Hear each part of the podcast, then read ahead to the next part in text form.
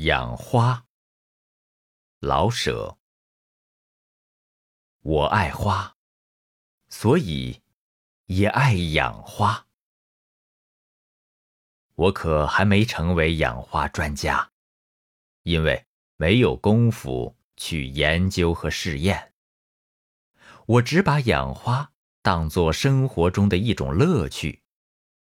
花开的大小好坏都不计较。只要开花，我就高兴。在我的小院子里，一到夏天满是花草，小猫只好上房去玩，地上没有它们的运动场。花虽然多，但没有奇花异草。珍贵的花草不易养活。看着一棵好花生病要死是件难过的事。北京的气候对养花来说不算很好，冬天冷，春天多风，夏天不是干旱就是大雨倾盆。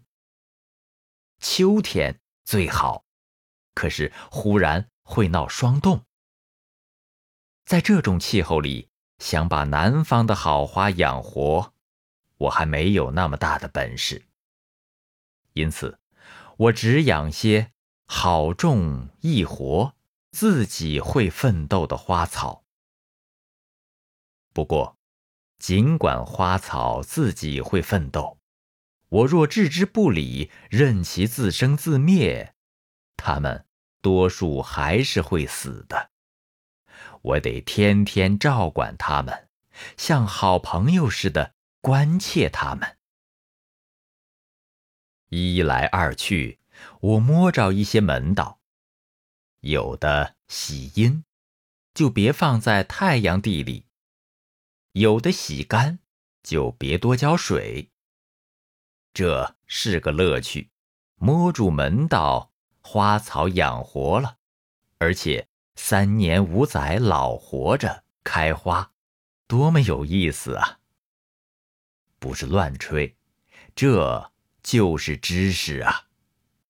多得些知识，一定不是坏事。我不是有腿病吗？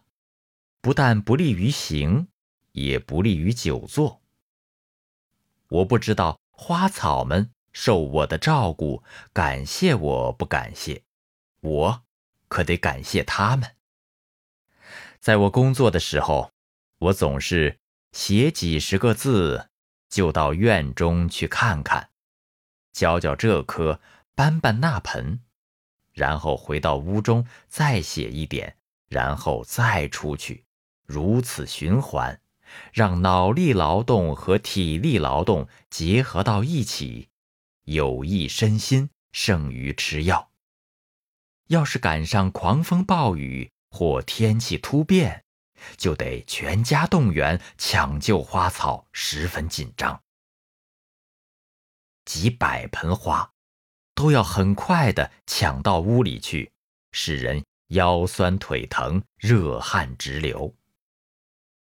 第二天天气好了，又得把花都搬出去，就又一次腰酸腿疼、热汗直流。可是，这。多么有意思呀！不劳动，连棵花也养不活，这难道不是真理吗？送牛奶的同志进门就夸：“好香！”这使我们全家都感到骄傲。赶到昙花开放的时候，约几位朋友来看看，更有秉烛夜游的味道。昙花总在夜里开放，花分根了，一颗分为几颗，就赠给朋友们一些。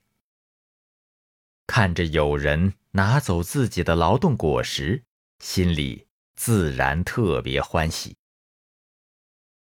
当然，也有伤心的时候。